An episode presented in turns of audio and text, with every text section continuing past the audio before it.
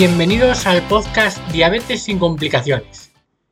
En este cuarto episodio tenemos a la primera parte de con Pablo Zumaquero, dietista nutricionista, y vamos a hablar de las realidades en consulta eh, con los pacientes con diabetes. Así que nada, ya le doy paso y empezamos con el episodio de hoy. Muy buenas, ¿qué tal? Muy buenas, Pablo, ¿qué tal? ya, ya estás por aquí. Digo, Genial. ¿Cómo estás? Genial, se escucha todo bien, ¿no? ¿Tú me escuchas bien? Yo bien. ¿Tú Y, bien a mí? y la gente, la gente me imagino que también. Yo a ti perfecto. Así que nada, ir poniendo en el chat si, si se escucha bien, si está todo, todo perfecto. Y, y nada, si no, rápidamente nos darán el aviso. Así que nada, Pablo, ¿qué tal? Cuéntame, cuéntame un poco, el, preséntate un poco para que la gente te conozca, por si hay alguien que, que no te conoce, ¿no? Y, nada, y vamos a ir indagando sobre todo esto de la nutrición que, trae de cabeza a tanta gente. Pues nada, tío. eh, a ver, yo hice nutrición humana y dietética en Sevilla y luego tecnología de alimentos en Córdoba. Previamente había hecho un módulo de, laboratorio, de diagnóstico clínico. Eh, luego curré un poco en industria alimentaria, un par de años, y luego ya abrí consulta. Y llevo ya como ocho años en consulta y unos cinco años dando formación eh, en distintos cursos. Ahora ya hemos montado una empresilla, mi compi Isa y yo, que es experto en nutrición, y ahí es donde ya estamos haciendo todos los cursos. Genial, la, verdad es que muy bonito toda esta etapa que has tenido y, y sobre todo me, me gusta mucho el tema de la, de la tecnología de alimentos, del- los que estudiáis y tenéis esa visión, ¿no? Porque veis un poco, eh, ahora nos comentarás, pero empiezas cono- empezaste conociendo, digamos, el, el lado oscuro de, de, de los alimentos, igual de la industria, sus cosas buenas también, ¿no? Que permiten que las cosas sean tan fáciles. Y bueno, eh, sobre eso hablaremos hoy también, sobre el tema de, de, por ejemplo, de conservas, latas y, y toda esta tecnología que hace que igual tengamos alimentos prácticos y que es importante también para mucha gente. Joder, y tanto, te salvan la vida, ¿eh? Y la gente le tiene pánico a comprar algo en un bote, en una lata, un congelado. Ayer me preguntaban eso, que si, que si se podía comprar una verdura congelada, que si eso era bueno. O sea, ¿a qué punto hemos llegado de que unas galletas es lo más saludable del mundo para desayunar, pero me da miedo comprar unos pimientos congelados, ¿sabes? Ese, ese es el Sí, sí. Sí, está. Es que con esto lo vamos a abordar después, ¿no? Yo, eh, ahora vamos a introducir, pero yo veo que, que la gente, las redes sociales, vive todo el mundo en su prisma, ¿no? Eh, yo lo veo en la diabetes, ¿no? Porque yo trabajo con personas con diabetes y claro, ves a todo el mundo decir, no, la dieta no sé qué es la óptima, eh, la óptimo es no sé qué, y dices tú, pero a ver, se nota que no estáis trabajando con, con la gente que está con, los problemas ahí, ahí fuera. El problema, da igual la dieta, el problema es que la gente, es lo que dices Pablo, que están comiendo galletas para el desayuno, eh, que están comiendo procesados, que están alimentándose muy mal y al final eh, se llega a unos absurdos a veces que es porque yo creo que la gente no tiene igual el bagaje que tú tienes de, de trabajar en, en consulta. Claro, el que, el que no haya tocado consulta en su vida, sinceramente, es que no tiene ni idea de lo que es la realidad. Es decir, yo me puedo leer cualquier cosa, que como dijo el otro día Walter, no sé si lo conoces a Walter Suárez, Sí, pues de- sí, sí, decía, no, lle- llevo como un par de días leyendo sobre algo en PubMed y muy bueno. pero si llevas un par de días, o sea, aplicar en consulta, tú, tú se lo has dicho a alguien, e- e- eso has visto, has hecho un cribado si eso funciona o no funciona. Venga, por favor, o sea, que luego la gente, que la gente come fatal, es decir, la, la- la mayoría de la población eh, es, tiene unos hábitos alimentarios horribles, horrorosos, y no lo digo yo, lo dice cualquier estudio, y ya no los estudios de preguntarle a la gente lo que come, porque las encuestas dietéticas son una basura, eso todo el Mm. mundo eh, sobreestima lo bien que come y subestima mucho lo mal que come. Te vas a los estudios de las ventas, de cuánto se vende en España de galletas, de bollo, helados, Que eso no falla. porque la gente no lo va a comprar y lo va a tirar. Es decir, yo, yo no voy al supermercado a comprarme un kilo de galletas y digo, pues lo voy a tirar a la papelera en cuanto salga, ¿no? Te lo vas a comer. Entonces, los estudios de, de ventas sí que, sí que son reales. Y ahí se ve que la población española consume, come fatal. La- el término medio como consume muchísimos alimentos ultraprocesados y no tiene ninguna conciencia sobre, sobre la alimentación y ya ni te cuento el ejercicio y el sedentarismo. Esto es Sí. una locura, de verdad, ¿eh? Yo no sé eso cómo... Totalmente. Te prometo que yo tengo gente que sería capaz de comerse una cucaracha antes de hacer cualquier mínimo ejercicio. Increíble. Sí, esa es la realidad. Es la realidad de lo que está pasando. Eso es lo que está pasando. Y, y, por eso vienen los problemas también con la alimentación cuando tú tienes un, nivel de actividad cero. Eh, eso es lo que pasa. Y en cuanto a lo que decías, eh, Pablo, a mí siempre me gusta contar historias y, alguna metáfora para que la gente se quede con, eso, ¿no? Y bueno, eh, os quería contar la historia de Ramiro, ¿no? Y Ramiro es una persona, como dice Pablo, 100%, ¿no? Ramiro, tú vas a su casa y, tiene galletitas y chucherías, ¿no? Las típicas chucherías que se compran. Y dice, claro, yo lo compro para mis sobrinos. Claro. Y luego, y, luego te vas y, las tardes de, Ramiro son como son, ¿no? luego cuando van, cuando lo gracioso es que cuando van sus sobrinos no hay nada, ¿sabes?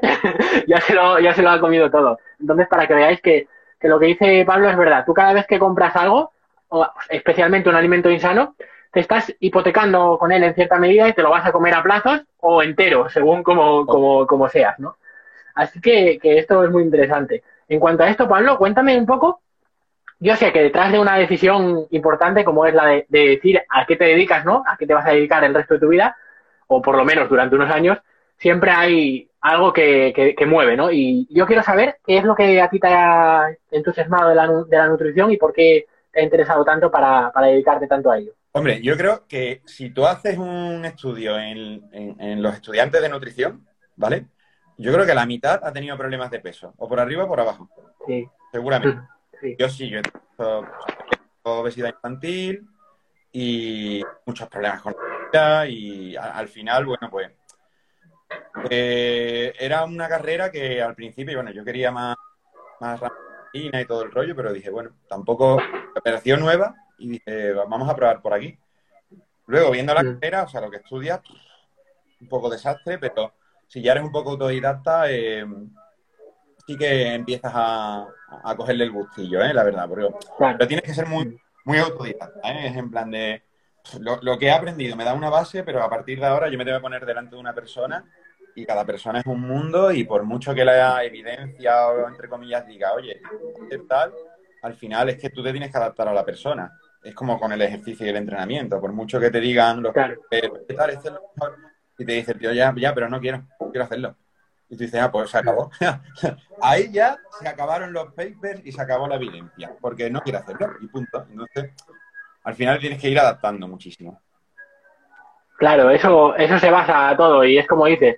Yo lo he visto, por ejemplo, yo, yo antes hacía asesorías, bueno, las sigo haciendo, ¿no? Personalizadas, pero yo veo que eso es para poca gente, realmente. Que tú, tú con eso no, no vas a ayudar en gordo a la, a la gente que realmente tiene el problema. Eh, imagínate, Pablo, tú ahora tienes eh, diabetes, ¿no? Y, quieres que, sigamos una intervención y posiblemente tienes malos hábitos, porque como hemos dicho, todo el mundo tiene malos hábitos. Y, y, luego tú no puedes pautar ese entrenamiento perfecto que es que tiene un efecto brutal, porque la gente no lo va a hacer. Hay que empezar por ejercicios de 10 minutos, por ejemplo, y, ir poco a poco que sea accesible. Y con la alimentación es lo mismo. O sea, tú no puedes volverte loco. La alimentación, el problema que tiene la gente es que es blanco o negro. Es decir, la gente viene con unos malos hábitos brutales, pero brutales, ¿vale? Y ya de buenas a primeras dice, no, pero para mañana ya quiero eh, solucionar todos. Pero todos, todos. Y además ya radical, es en plan de, pues yo pido a Uber Eats unas seis veces por semana y a partir de mañana ya no voy a pedir nunca más. Y tú le dices, vamos a ver, me decantaron. ¿Tú no crees que es mejor que pasemos de 6 a 3? Dice, ya, pero es que con 3 no voy a perder peso, tal y cual. Y tú dices, ya, pero es que eh, es un escalón bastante más sostenible que decir, pues pido cero y cuando dentro de dos semanas me canse vuelvo a pedir seis veces, ¿sabes? La gente es muy, muy ansiosa, ¿no? Con los cambios. Y al final, mientras más radical sea el cambio, eh, es que más, más fracaso, más probabilidad de fracaso vas a tener. Por eso es lo que tú dices, oye, no te voy a, puedo recomendar un ejercicio pautado durante dos horas en un gimnasio en los que media hora tal y ahora una hora tal. Si la persona es que nunca ha hecho nada, es que claro, pues la comida es exactamente igual. Si vienes del auténtico caos, es decir, si tu alimentación es un desastre, es que en plan de, mira, mira, mientras vayas bajando un poco de comida basura y vayas aumentando un poco el consumo de frutas, verduras y hortalizas, ya me doy con un canto en los dientes y veremos a ver si lo hace. Que que es en plan de, no, hombre, pero eso es fácil. Dice, bueno, fácil. Tú vienes con una alteración de sabores y una Mm. percepción del placer y, y un hábito, ¿no? De pedir o de comprar X comidas, que es que al principio hasta dice, bueno, ¿y dónde está la verdura en el supermercado? Es que nunca he pisado ese pasillo. No hay. No sé dónde está, ¿sabes? Directamente.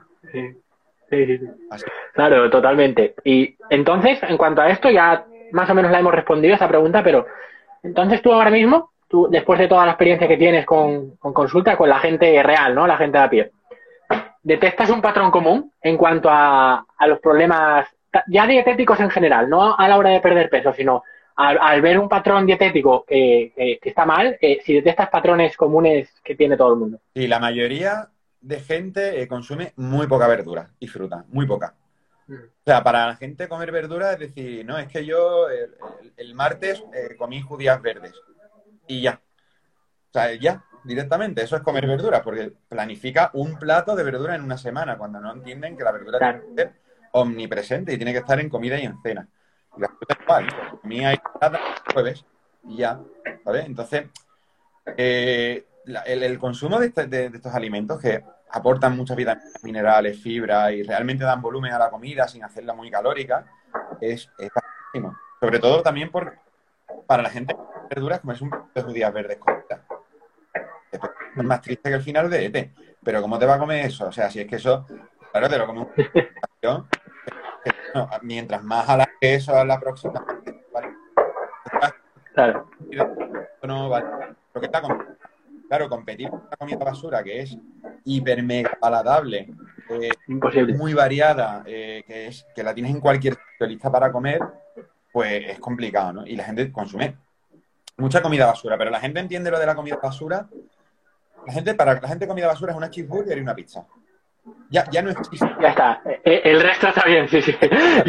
Entonces ya cuando les hablas de los batidos de chocolate, de, de las galletas, eh, de, la- de las patatas fritas, de, de paquetes, ¿sabes? De, yo qué sé, del surimi, de- y se quedan flipando y dicen, pero ¿eso cómo va a ser comida basura? La comida basura es pizza que... Dicen, no, es que al final está, por ejemplo, los desayunos, aquí en Segovia, son un desastre.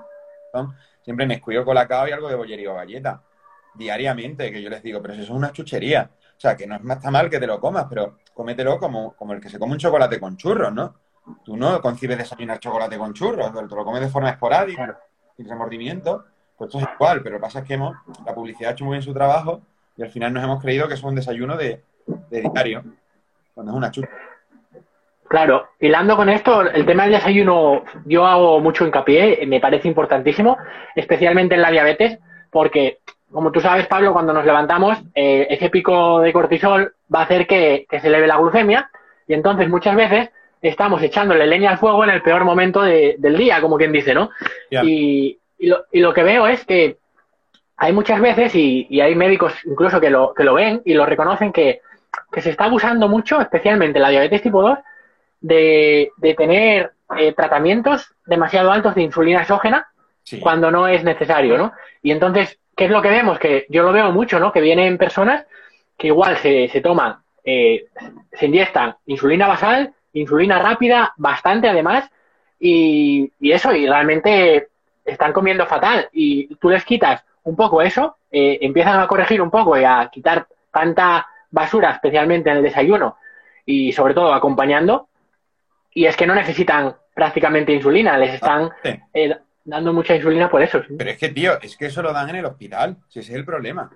Entonces, claro, tú como nutrio, como entrenador, que, que frente a un médico eres eh, una mierda, o sea, directamente eres basura, eh, ¿cómo le puedes decir a la gente? Ah, mira, yo fui, a mí me invitaron de ponente a la Sociedad Española de Diabetes en Barcelona, ¿vale? Con Mm. 400 endocrinos delante. Les di una charla magistral sobre eh, que, que cualquier dieta, ya no baja en carbohidratos o fetos, moderada en carbohidratos, ¿vale? Sí, sí, todas. en insulina, en glucosa basal, en, gli- en glicosilada, en, eh, en- en uso de insulina exógena, ¿sabes? Pero brutal, es una barbaridad, pero claro, es sentido común. Vamos a ver, si yo doy más carbohidratos y tengo insulina o ni siquiera genero insulina, necesito más insulina. Punto. Es que no hay que darle más vueltas, ¿vale? Hace 100 años, cuando no había insulina, eh, la, única, el único tratamiento era una dieta prácticamente exenta de carbohidratos para no estimular, ¿sabes? Claro, claro. Y en la DM2 era en plan de, bueno, menos fuerza en la máquina, pues mejor, ¿no? Entonces, no entiendo muy bien en qué momento hemos llegado a decir, no, pues vamos a poner un 60% de carbohidratos con insulina exógena a saco como tratamiento de la diabetes. O sea, yo no sé si ahí, y no soy conspiranoico, pero entiendo que las farmacéuticas dirían, a mí me interesa, obviamente. No es conspiranoico, un puro interés económico totalmente razonable si tú no tienes ningún tipo de ética. Está clarísimo, ¿no? Es decir, bueno, es que mientras menos hidrato tome la gente, menos me va a comprar insulina. Pero es que los resultados de dietas moderadas o bajas en carbohidratos eh, en, el uso de insulina exógena es que es una locura. O sea, pero una barbaridad las reducciones. Claro, y, lo que has tocado es eh, súper interesante. El hecho de, por ejemplo, yo siempre, siempre hablamos del tema de los hidratos y a mí muchas veces me dicen, claro, pero tú estás promoviendo eh, una dieta cetogénica o algo caro y yo no. Realmente, realmente, yo lo que promuevo es eh, eso, alimentación saludable y si vas a incluir eh, hidratos, bastantes hidratos, porque haces actividad física, no vayas a vivir como, no comas como un deportista y vivas como un sedentario, sino sería un poco acorde, ¿no? Pero a lo que voy es que realmente todas las dietas son bajas en hidratos.